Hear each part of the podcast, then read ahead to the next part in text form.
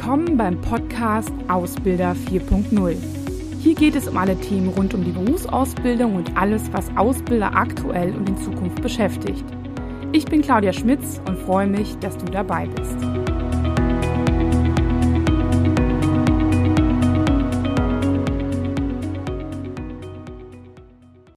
Ja, herzlich willkommen. Ich habe heute einen Gast bei mir und zwar den Christian Klang.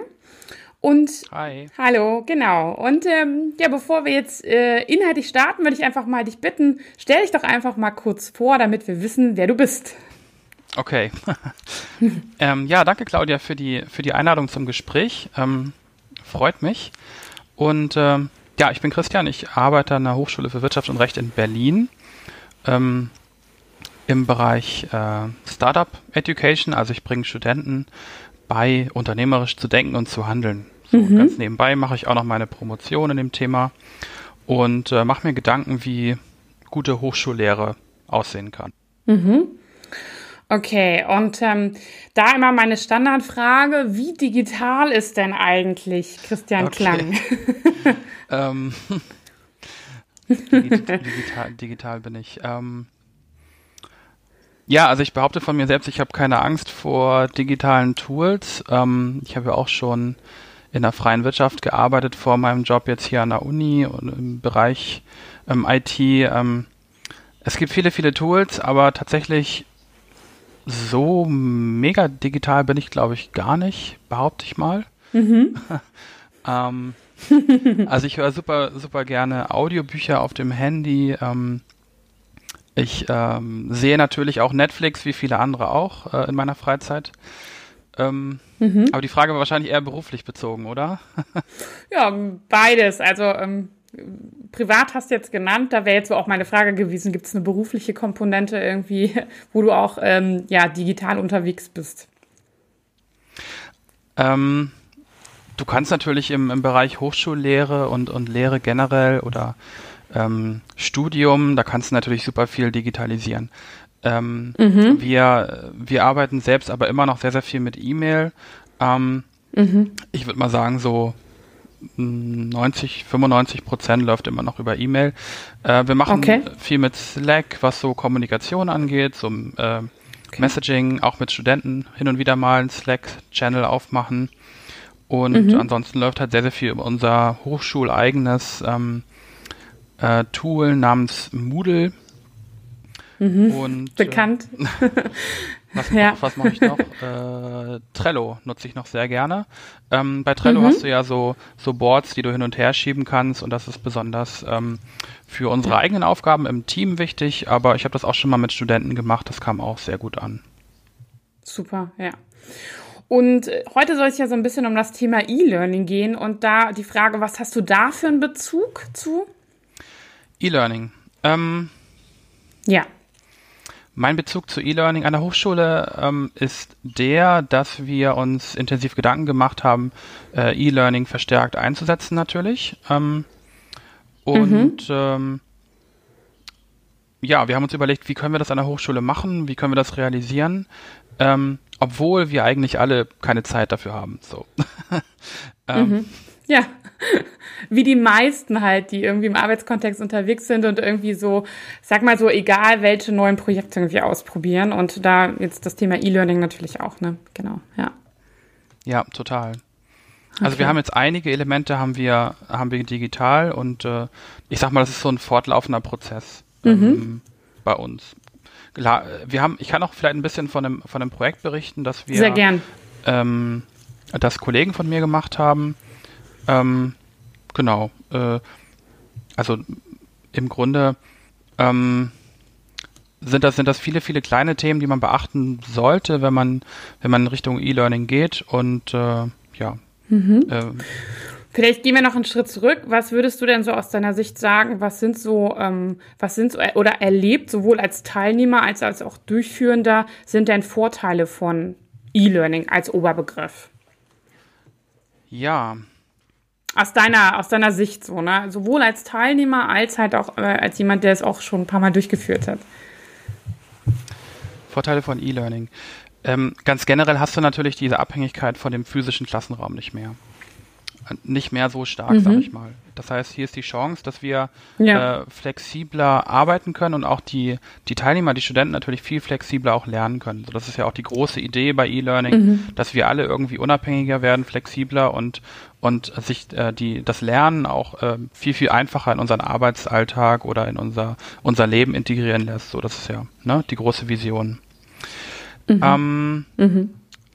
Was wir an der Hochschule festgestellt haben, ist auch, wenn wir über äh, über Digitalisierung sprechen bei uns im Team, so mein Professor oder meine Kollegen zusammen. Ähm, da geht es auch ganz schnell darum, dass man dann plötzlich aber auch die, die Hochschulen, äh, die, die, die Vorlesungen und Seminare auch mal abgeben kann. Das heißt, dadurch, dass man die, die Inhalte digital ah. hat, kann dann plötzlich auch mal jemand anderes die Vorlesung machen. Ähm, weil eben auch mhm. Wie sieht das dann aus? Gibt es dann vorproduzierte äh, ähm, Inhalte schon, die quasi nur noch abgespielt werden müssen? Oder was meinst du mit, mit dem einfach schon abrufbar? Also wie, wie, wie kann ich mir das im Detail vorstellen? So. Ja, in der einfachsten Form sind das dann die Vorlesungsinhalte, die dann digitalisiert werden. Also ähm, fängt dann an bei den, bei den Handouts, bei den Slides, dass die dann einfach digital verfügbar stehen, verfügbar sind für die Studenten. Ähm, äh, mhm. Wir machen Videoproduktionen mit, ähm, mit Professoren, dass die auf einer digitalen, auf dem digitalen Board äh, was aufzeichnen oder auf ihrem eigenen Laptop was aufzeichnen, so eine Art Screencast machen oder aber auch eine richtige Videoaufnahme mhm. mit, mit, äh, mit deren Gesichtern drauf. Ähm, wir haben Audioaufnahmen mhm. gemacht. Äh, genau, also es mhm. ist eigentlich.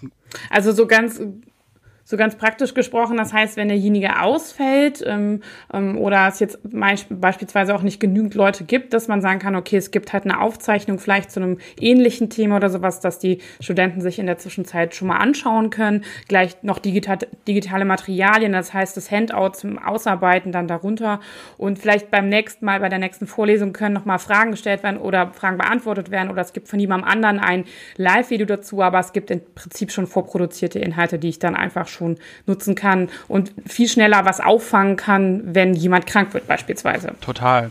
Ähm, du hast natürlich auch einen kleinen Rollen, äh, eine kleine Rollenänderung dabei, ne? weil du wirst ja, wenn du, okay. wenn du mehr digital arbeitest äh, und mehr die Teilnehmer auch mal einfach machen lässt, ähm, eher zu einem Art Prozessbegleiter. Also das ist nicht mehr so, dass mhm. ähm, dass, dass äh, das Zentrum des Universums der, der Dozent ist, sondern ähm, das immer mehr hin zum Teilnehmer geht, ne? immer mehr Selbstständigkeit und Eigenverantwortung eigentlich auf den Teilnehmer übergeht. Und das finde ich eine super Sache. Mhm. Also da sollten wir mehr in die Richtung ja. arbeiten. Ja. Ja. Ja, das ist ja auch so der Wunsch jetzt in der Ausbildung, wobei man sich mal, wobei man das aktuell Studenten sehr, sehr gut zutraut und auch so den sogenannten Überfliegern in der Ausbildung.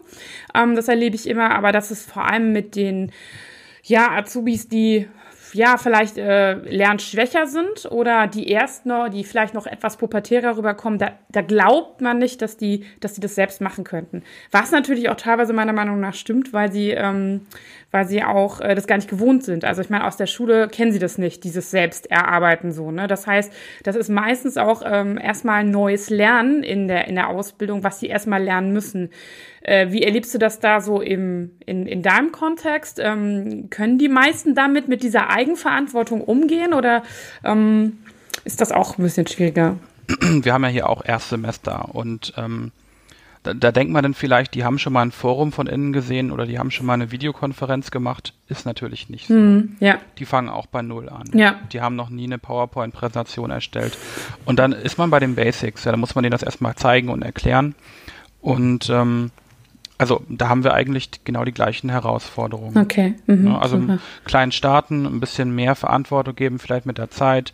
Ähm, das ist übrigens auch der Grund, warum ich, warum ich eigentlich gar kein Fan von einem reinen E-Learning bin, sondern ah. eher so eine Kombination aus Präsenz und Online. Mhm. Weil in Präsenz natürlich die Hürde, Fragen zu stellen, ähm, noch ein bisschen geringer ist oder gefühlt noch geringer ist, gerade für die, die die das Thema jetzt zum ersten Mal machen. Und auch ein bisschen ungeübter vielleicht mit dem Medium sind. Ne? Also bei mir ist es so, ich lerne mittlerweile sehr, sehr viel über digital, äh, digitale Medien, über E-Learnings oder über andere Möglichkeiten. Und da stelle ich immer fest, dass ähm, ich da ganz zwanghaft auch selbst Fragen stelle, aber dass viele andere noch technische Probleme haben, so, ne? die auch teilweise berechtigt sind.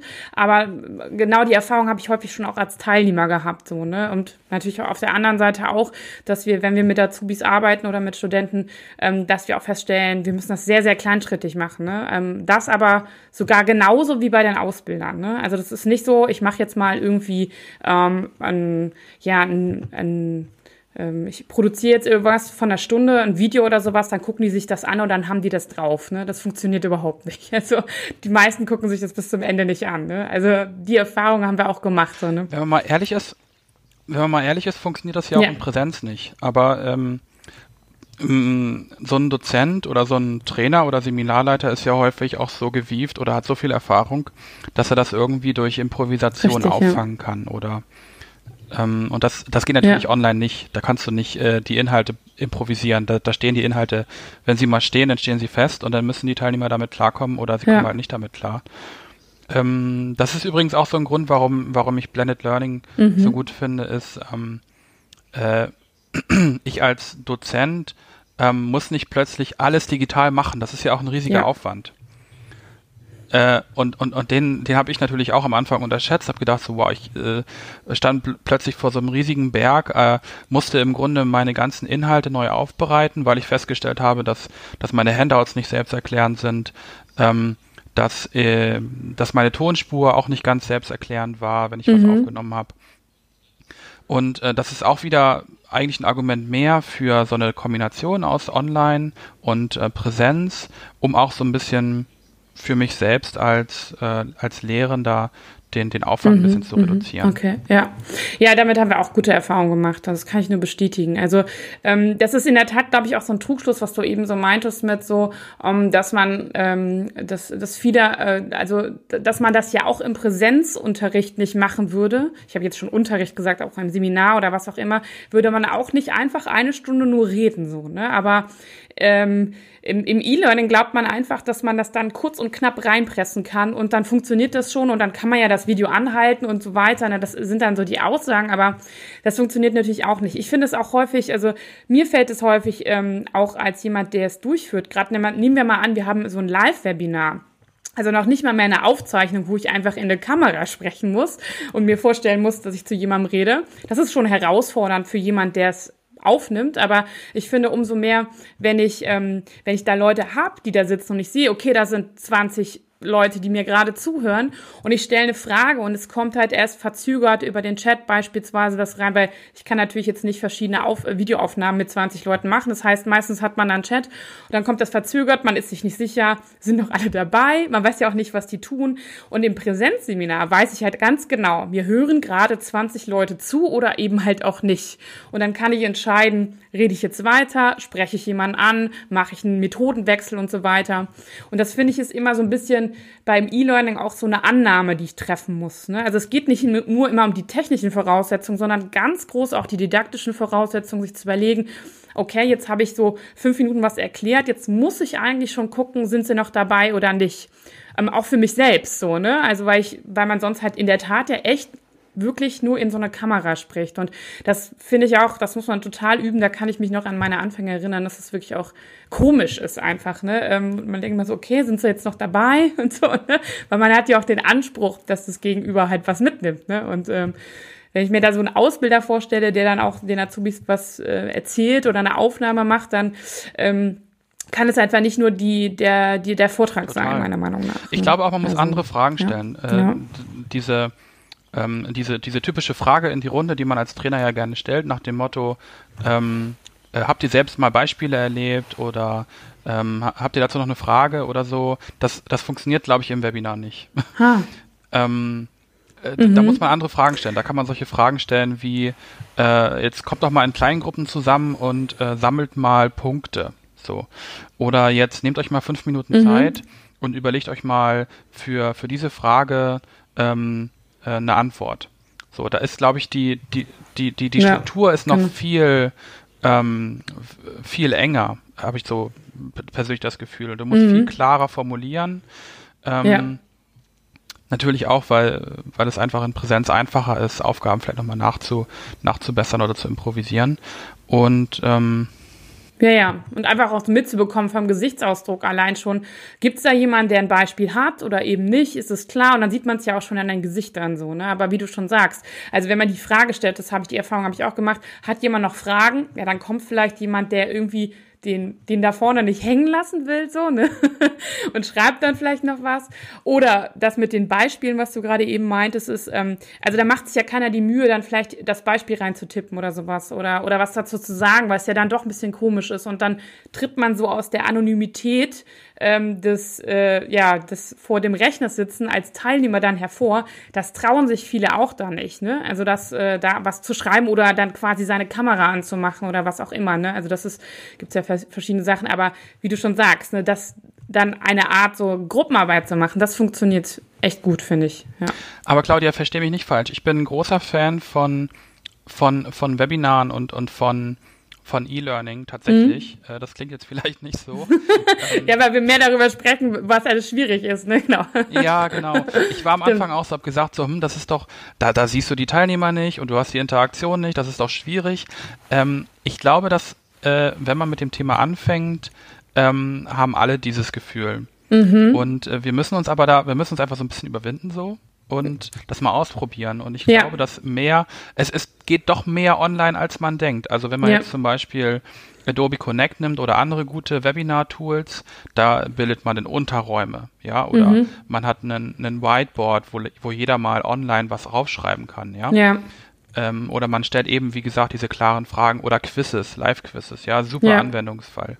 Ja. Ähm, und das sind, das sind digitale Tools, die würde man im Klassenraum nie benutzen. Ja, das Also stimmt. da ist tatsächlich das Webinar als Medium noch wesentlich interaktiver als der Klassenraum. Ja. Also das, das, das sollte man, glaube ich, echt mal äh, auch mehr benutzen, aber ähm, ähm, jeden, der damit anfängt, würde ich auch raten, einfach mal klein zu starten, mal auszuprobieren und sich mal reinzuarbeiten. Ne? Das ist natürlich auch eine technische Sache, sich mit den Tools vertraut machen ähm, und sich da einfach mal reinzuarbeiten und so ähm, ja einfach auch äh, äh, technisch versiert zu sein als äh, Dozent mhm. oder Lehrender mit den mit den digitalen Tools, ne? Ein wichtiger ja. Punkt. Ja, also ich, äh, was, was wir, glaube ich, einfach jetzt auch gerade nicht so betont haben, aber was ich auch bei dir jetzt immer raushöre, ist halt, ähm, ich glaube, wenn man äh, sich diesem Thema E-Learning, was auch immer es dann im Detail bedeutet, nähert, dann hat man immer so das Gefühl, man müsste präsente Inhalte eins zu eins abbilden. Aber für mich ist es auch eine andere Form von Lernen, wie du schon sagst, weil es auch andere Methodiken ähm, angesagt sind oder auch besser geeignet sind oder in der Tat auch ganz andere Ergebnisse bringen. Ne? Also wenn du sagst zum Beispiel, ja, ich muss auch gerade bei diesem Abstimmungsthema nochmal darüber nachdenken, ähm, weil man das in der Tat ja auch wirklich wenig im Präsenzseminar macht. Also vielleicht bei Vorstandssitzungen könnte ich mir jetzt so vorstellen, wenn irgendwas Wichtiges ist. Aber ähm, ich, also ganz selten stimmt man ja irgendwie ab, ne? Ähm, und das finde ich auch äh, finde ich auch irgendwie sehr merkwürdig, ne? weil man sieht ja, oder man kann ja zum Beispiel sagen, stellt euch mal hin oder wer hat das denn schon so weiter, aber man, man stimmt halt nicht ab. Und ähm, in so in so E-Learning-Formaten finde ich das immer total interessant, auch beispielsweise zu gucken, was haben die denn schon für Vorerfahrungen? Gibt es denn irgendwie schon, ähm, gibt es irgendwie Themen, ähm, Schwerpunkte, die die gut finden?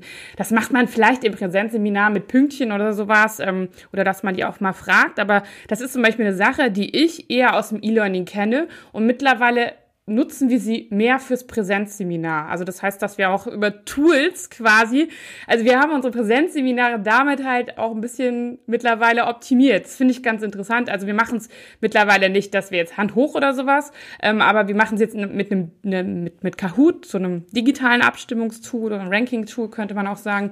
Quizze kann man da ja auch machen, in dem Sinne, wo wir auch Wiederholungen am nächsten Tag machen oder sowas. Die Azubis finden das super. Aber mal ganz davon abgesehen finde ich es ganz interessant, dass ich, dass wir eigentlich aus dem, aus der E-Learning-Erfahrung unsere Präsenzseminare nochmal dahingehend optimiert haben und da kleine Tools einfallen lassen oder auch so Arten, die wir dort haben, auch dort benutzen. Also das finde ich eigentlich ganz interessant. So, wollte ich dazu sagen. ja. Total. Genau.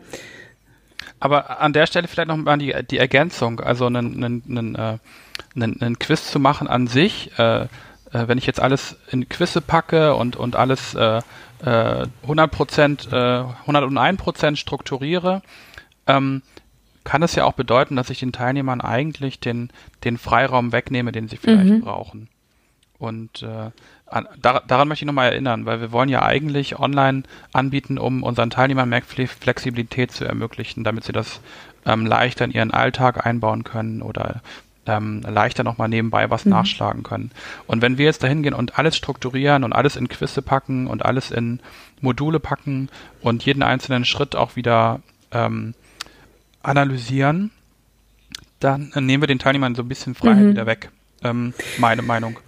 Ich, ich weiß, was ich verstehe, was du meinst. Äh, vor allem finde ich auch, dass wenn man, ich glaube, das ist auch den Eindruck, den man schnell von E-Learning gewinnt, ist, dass man es halt auch so, ähm, dass man es so mechanisch jetzt äh, Lernen anbieten könnte. Also ich sag mal so, wenn wir jetzt, sage ich mal, bei ähm, wenn wir jetzt an Mathe denken oder an ähm, technische Inhalte oder sowas, dann, dann meiner Meinung nach geht das noch mehr. Aber wenn wir zum Beispiel über das Thema Kommunikation sprechen, wo es ja auch ums Selbsterleben geht, um den Austausch mit anderen und so weiter, dann finde ich, ähm, macht E-Learning häufig auch mal den Anschein, als ähm, könnte man jetzt, macht man jetzt ein Video dazu, dann erzählt derjenige das und dann machen wir das so. Also häufig kriegen wir so die Frage, ja, könnt ihr das Seminar nicht auch einfach online anbieten? Ja, können wir, auch in Anführungszeichen, aber ich würde es nie als nicht blended Seminar anbieten, weil ähm, es in der Tat, gerade beim Kommunizieren, in der Tat wirklich ja darauf, also nicht nur um, äh, darauf ankommt, äh, mich selbst zu reflektieren oder auch vielleicht äh, ähm, Dinge anders zu formulieren, sondern in der Tat den Austausch mit anderen Menschen zu haben und das wirklich auch zu üben und das nicht über die Kamera oder sowas, sondern wirklich mir auch anzuschauen, wie andere gucken, wie andere reagieren und so weiter. Und ähm, genau, das wollte ich nochmal sagen. Das, und das ist, glaube ich, der, der, das wollte ich zu diesem Thema Freiheit nochmal ergänzen, dass es auch, ähm, äh, ja, manchmal ein Trugschluss ist, ne? dass man denkt, man kann das jetzt so strukturieren, das ganze E-Learning-Thema, und dann gucken sich das alle an, meistens auch ohne Live, sondern so abspielbar und äh, damit läuft das schon und dann jagen wir alle da durch und dann können das. Dann sind am, am Ende auch dann alle fertig und können gut kommunizieren. Aber ich glaube, dass Lernprozesse viel individueller sind und das können wir ja mit E-Learning viel besser unterstützen. Das Gute daran ist, dass wir die Diskussion, die wir jetzt gerade führen, ähm, dass die uns eigentlich zu der Kernfrage hinführt, was ist eigentlich gute Didaktik jetzt auf das Thema mhm. und auf die Teilnehmer bezogen, die wir jetzt gerade haben. Ja, genau. Und da sind wir gezwungen, drüber nachzudenken. Da muss sich dann auch der, äh, der Professor oder der Ausbildungsverantwortliche Gedanken machen, ähm, wie kann ich das eigentlich verbessern? Und dafür, das ist so ein bisschen E-Learning ist so, ähm, vielleicht die Diskussion, die wir jetzt auch gerade brauchen, um ein bisschen bessere Bildung ähm, zu, zu, zu erzeugen, mhm. zu, äh, zu schaffen. Okay. Ja? Ähm, Wie meinst du das so konkret? Also ich meine, ich verstehe schon, wir diskutieren jetzt gerade viel über, ähm, wie kann man Lernen verbessern, ähm, wie können auch gerade Leute. Na, du hast jetzt gerade das Beispiel, ähm, das Beispiel gesagt mit dem mit dem Kommunikationstraining. Du kommst in ein Unternehmen und gibst ein Kommunikationstraining mhm. und ähm, Jetzt äh, fällt, fällt, das, fällt das Stichwort E-Learning und dann denkt man sich, Mensch, da kann man doch was online machen und den Teilnehmern entgegenkommen. Und, und, und da muss man aber im nächsten Schritt drüber nachdenken, was kann man denn mhm, online machen? Mhm. Kannst du wirklich die Reflexion mit dem Teilnehmer online machen? Ja, aber auch nur unter bestimmten Voraussetzungen. Die musst du erstmal schaffen. Die Teilnehmer müssen Zeit haben, das zu machen. Es muss eine persönliche Interaktion mit dir stattfinden. Und diese diese Fragen, die, die, die, die dann angestoßen werden, die musst du dann genau, beantworten, ja. ja. Und die hast du dir vielleicht vorher noch nie gestellt, weil vorher bist du einfach als Trainer in den, in den Seminarraum gekommen und hast es einfach alles so mhm, gemacht, mhm. ja. Und äh, wenn wir das jetzt online machen, dann, dann äh, wird die Diskussion eben nicht nur vom Trainer ähm, mit sich selbst geführt, sondern der Trainer muss plötzlich mit dem Ausbildungsverantwortlichen diskutieren. Wir in der Hochschule müssen mit unseren äh, Fachbereichen mhm. diskutieren. Mhm ähm, oder der Prof wir müssen mit unseren Professoren sprechen, ähm, äh, wie wir äh, wie wir Bildung da mhm. besser machen können. Und ähm, hat natürlich auch nicht zuletzt damit zu tun, dass wir ähm, äh, dass wir online plötzlich auch sehen, so welche Inhalte sind mhm. selbsterklärend, welche Inhalte sind nicht selbsterklärend, äh, womit kommen die Studenten leicht klar, womit kommen sie nicht so gut ja. klar. Ne? Das hat man in einem Präsenzseminar alles so abgefrühstückt, das ist vielleicht sogar, ähm, äh, wurde unter den Teppich gekehrt. Ähm, und diese Diskussionen, die kommen jetzt, mhm. poppen jetzt hoch. Mhm. Ne? Also finde ich total mhm. gut. Ja, also ich finde das auch super, weil wir jetzt darüber auch dann auch viel mehr diskutieren. Ich glaube, vor zehn Jahren haben wir uns da weniger die Frage gestellt einfach. Ne? Du hast es ja aber auch gerade schon angesprochen. Ähm, was wäre denn so, was wäre denn so deine Empfehlung oder so ein Tipp, den du für also an Ausbildungsverantwortliche richten würdest? So der Ausbilder, der ja, der da sitzt und seinen Azubis in der Lehrwerkstatt oder auch im kaufmännischen Bereich was beibringen möchte, jetzt bis jetzt halt quasi immer, sage ich mal, anleitet und äh, Dinge erklärt und dann noch mal selbst machen lässt.